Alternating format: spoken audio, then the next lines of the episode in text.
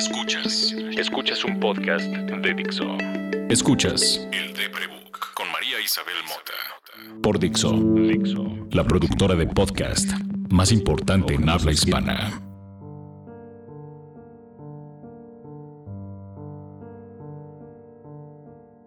Vivimos en la época de los especialistas express de los que saben de algo porque estudiaron tres meses o porque han visto más de 16 horas de video o leído más de una semana sobre un tema. Hay gente que dice que yo soy experta por experiencia en esto de la salud mental. No los voy a contradecir porque son gente más lista que yo, pero nada de lo que yo les diga aquí es una receta o sustituye en lo más mínimo atenderse con un profesional de la salud mental, psiquiatras, psicólogos, médicos. Así que cuando me preguntan qué se debe de comprar o cómo tomarlo, me preocupo porque de ninguna manera mi experiencia con el CBD o en el Nacional de Psiquiatría o con mi terapeuta es una receta general o un camino para cualquier persona. Cuando me preguntan de ayuno intermitente me pongo bien nerviosa. Miren, conseguir CBD es fácil si tienes dinero.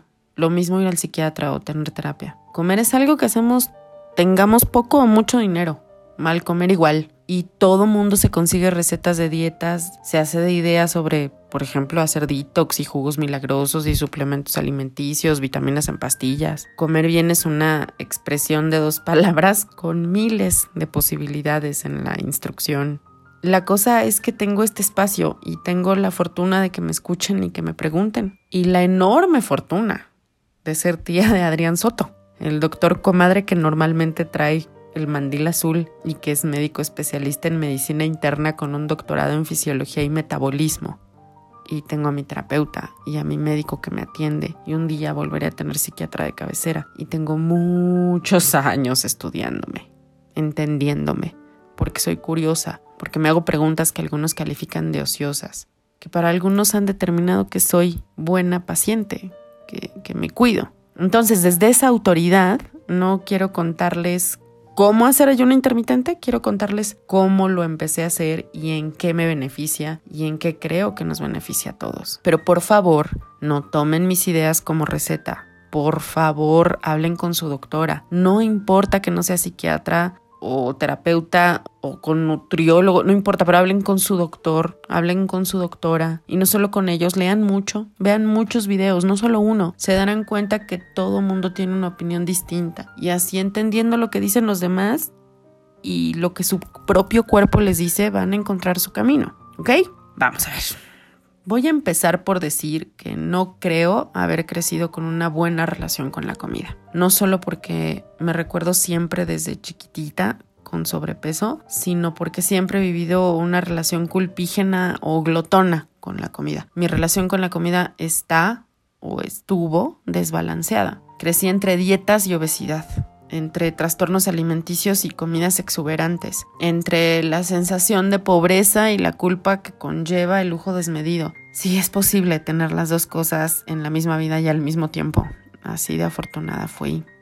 Cuando nací, mi papá pesaba más de 100 kilos y era un alcohólico de esos que siempre huelen a tragos. Mi madre no cambiaba tanto su peso, pero era esa que se sentía orgullosa de comer poco, muy poquito, y recordándote siempre lo afortunada que eras por tener comida, no solo porque en África había gente que no la tenía, en tu cuadra había gente que no la tenía, en la calle había gente que no la tenía, ella misma a veces lo fue. Si veo hacia atrás en mi vida, lo que tengo es el recuerdo constante de ser la gorda y la fea de las escuelas a donde asistí. También tengo todos esos comentarios de gente que necesita aclararle a uno que no le gusta cómo te ves o cómo es tu cuerpo, como si su opinión hubiera sido requerida o si importara. Y por supuesto, también hubo dosis de anorexia y bulimia en mi familia, también hubieron esas historias, porque los trastornos alimenticios no tienen llenadera. Si en una familia hay obesidad, también puede haber anorexia, también puede haber bulimia, también puede haber virgorexia. La relación con la comida es cultural, es social y es familiar. Aprendí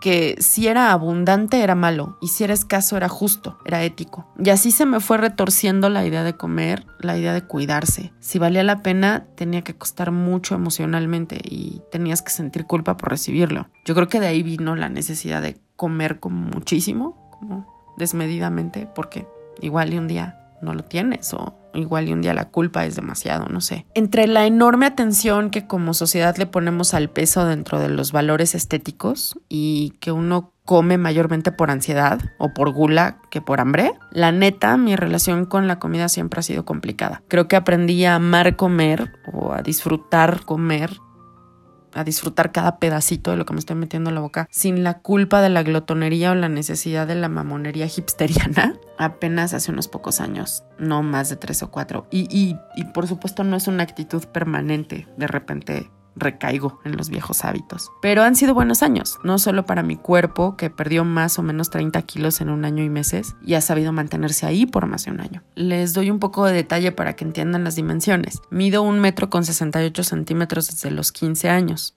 Tengo 43 jamás me he embarazado y hasta los 41 años pensé entre 85 y 98 kilos. Ese fue mi peso entre los 18 y los 41 de 85 a 98 kilos. Muchos de ustedes han oído que si mides unos 70 debes pesar más o menos 70 kilos. Hay algo de cierto en esa aproximación, aunque siempre es importante tomar en cuenta otros factores y entender que de esos kilos que peses, montones son líquidos, otro montones huesos, otro montones músculo y otro montones grasas ingredientes más, ingredientes menos. Y que es bien importante que cada uno de esos ingredientes se mantengan en una proporción equilibrada balanceada. Igualito que con las emociones como cuando eres border, que no se te pasen las cucharadas de emoción y de excitación porque te desbordas y te pones maníaca o muy ansiosa o muy volátil, que no se te pasen las cucharadas de tristeza o de, de, vulnerabilidad porque te doblas de debilidad y te mandas a la cama, así como hay que cuidarse de con quién te juntas y qué emociones te provocan, pues hay que cuidarse de qué comes y qué bebes, porque todo provoca algo en el cuerpo, todo. Precisamente siguiendo esa lógica,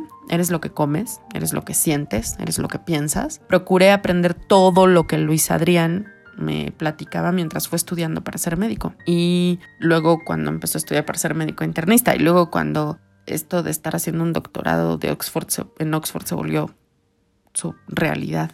Cada cosa que él me dice la estudio tanto como puedo y porque nomás de oírlo de hablar, yo he aprendido a comer mejor y a cuidarme mejor. Y por eso siempre les digo que lo oigan, no vean los contenidos que hace con la otra comadre Andrés Castañeda, porque así aprende uno, de oír, de ver, de poner en práctica. Cuando Luis Adrián empezó a explicarme cómo funciona el azúcar en el cuerpo, por qué los animales si saben autorregular su necesidad de ingesta, porque ahora tenemos animales mascotas obesas, ¿por qué pasa eso y por qué cómo funciona la diabetes y mil cosas más que me iba platicando, empecé a cuestionarme todo lo que como, pero sin la pregunta obvia que es, ¿esto me va a engordar o no? Porque eso es lo que siempre piensas, ¿no? Voy a comer esto y me voy a poner más gorda, me voy a poner más flaco, me voy a sentir mal. La pregunta que comencé a hacerme fue, ¿qué le da esto a mi cuerpo? ¿Por qué lo necesito? ¿Por qué se me antoja? Entre esas preguntas un día me pregunté seriamente en hacer ayuno intermitente que era algo de lo que Luis Adrián ya me había platicado, como en, están estudiando esta onda, esta teoría, y, se sabe esto, ¿no? Y además un amigo mío ya hacía empezó a hacer ayuno y empezó a platicarme, ¿no? Y hoy, hoy bromeamos que entre los dos hemos perdido una persona completa, más de 60 kilos. Mientras mi reeducación alimenticia sucedía, también sucedió que las medicinas psiquiátricas, pues no sé, entraron en huelga o algo, porque poquito a poco dejaron de hacerme efecto o tal vez mi vida cambió tanto que ya no eran las medicinas correctas no sabemos. Pero pasó y hubo que dejar las pastillas que por tantos años me mantuvieron tan bien como puede mantener la medicina psiquiátrica a un enfermo mental. Pasó también que una medicina para un tratamiento hormonal me alteró un poquito, un leve, y me desbalanceé toda. Y pasó que por alguna razón me sentía con más energía física y pasó que me regalaron una membresía en un gimnasio. ¿No saben el trabajo que me costó ir? Para mí esos lugares son la muerte. O sea, están llenos de sudor, huelen a zapato, todo el mundo está haciendo esfuerzos dolorosos, ya sea con el cuerpo o con el ego, y además están cubiertos por casi nada de ropa y muchos están enojados o estresados o de malas. Son lugares horrendos para mí, pero si hay algo que odio es tirar el dinero. Y me regalaron eso y no lo iba a tirar a la basura. Así que fui y, me paraba en la caminadora y le daba por 30 minutos, porque eso es lo que he oído que se hace. Y aunque dolía todo y aunque me sentía estúpida, lo hacía. Y eventualmente encontré el modo. Me llevaba la Kindle y le subía los audífonos a todo lo que daba. Y si necesitaba mis lentes oscuros, pues ni pedo, los necesitaba. Y si me veían feo, pues de todos modos me veían feo. Pues por lo menos yo así los veía menos.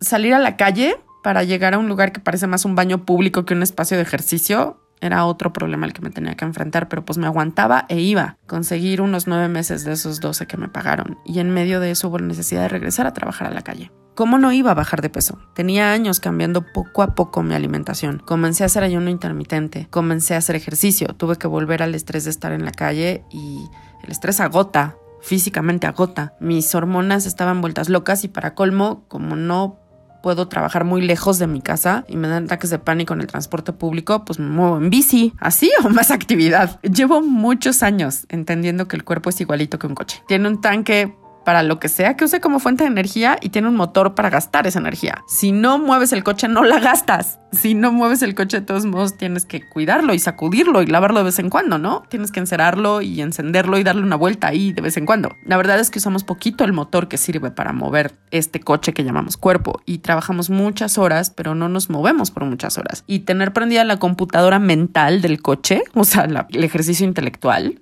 mata la batería del auto, pero pero no se acaba la gasolina. Necesitas regular esa energía. El cuerpo consume energía de muchas maneras y necesita alimentos de muchos tipos. Uno de esos es la comida y uno debería consumirla según como la necesite tu cuerpo, no según como se le antoje o como su ansiedad le exija. Pensar así es lo que me ha mantenido en mi peso. Pensar así es lo que comenzó esta bajada de peso y pensar así es la medida más constante de salud física, emocional y mental que he logrado hacer por mí. Cuidarse empieza por preguntarte qué te metes al cuerpo, desde qué ves todos los días, qué hueles, qué sientes y por supuesto qué comes. Más que ayuno intermitente, más que dietas keto o alergias al gluten, quisiera que piensen en por qué comen lo que comen, por qué comen como comen, qué les da comer, qué, qué sienten, cómo se sienten, cuándo comen, con quién. Tiene que ver con que eso es lo que hacemos cuando nos encontramos, cuando convivimos, comer. Comen porque uno se reúne y pues uno va y toma cafés para verse y, y pues por lo menos ofreces cacahuates para pasar el tiempo, para picar. Piensen también cuánto tiempo toma en que eso que se están comiendo exista y llegue a sus manos. ¿Cuánto tiempo tomó para producirse ese vaso de leche que le están echando su cereal desde que nació la becerra, que eventualmente fue ordeñada, hasta que está en el tetrapack de donde ustedes lo sirven en sus tazas. ¿Es proporcional a la frecuencia con la que consumes esa leche? ¿Es lógico que algo que tarda tanto en, producirse o en crecer se vaya en una sentada y que a las tres horas vuelvas a tener la misma oportunidad de comer exactamente lo mismo, como si la fuente de ese producto fuera infinita, como si nunca se fuera a acabar? Estar sanos, por supuesto, significa estar en el peso que le corresponde a tu cuerpo y es importante que pase, pero, pero no es un camino corto, ni tiene atajos. Nos hicimos obesos como país poquito a poco. Nos hicimos huevones como humanidad poquito a poco. Así que por favor, no creas que existen fórmulas o recetas para quitarte esos kilos en poco tiempo. Si quieres saber más sobre ayuno intermitente, si te mueres de curiosidad sobre la ciencia detrás, por favor ve a YouTube. Anda, abre tu teléfono y, o apúntalo en algún lugar y busca dieta ayuno y ayuno intermitente en el canal del doctor Alejandro Macías, a quien también puedes encontrar en Twitter como arroba doctor Macías. Ese video me lo mandó Luis Adrián y es el recomendado por él para saber algo de esto. Y, y por supuesto, dale lata a los doctor comadre pero dale más lata a tu doctora, a tu médico, a, tu nutricionista. Y si no tienes para ir al doctor, comienza por ver los videos de doctor comadre sobre cómo alimentarse mejor y cómo, cómo dejar de creer que los jugos son remedios para la salud y cómo aprender a leer las etiquetas de los productos que compras. Ese es buenísimo. Espero que esta historia personal les sirva.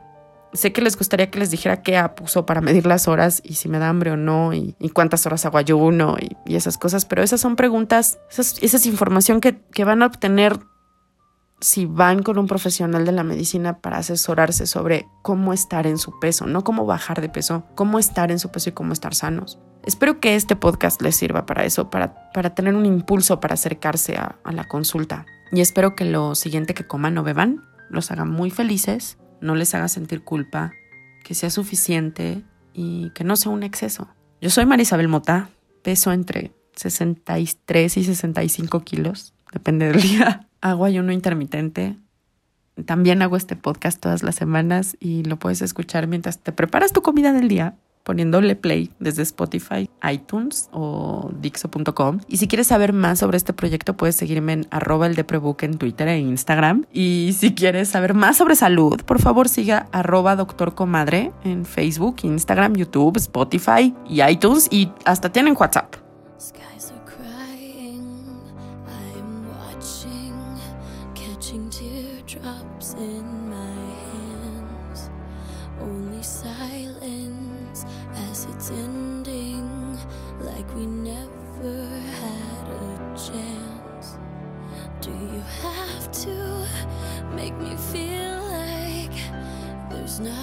nothing left of me. You can take everything I have, you can break everything I am, like I'm made of glass, like I'm.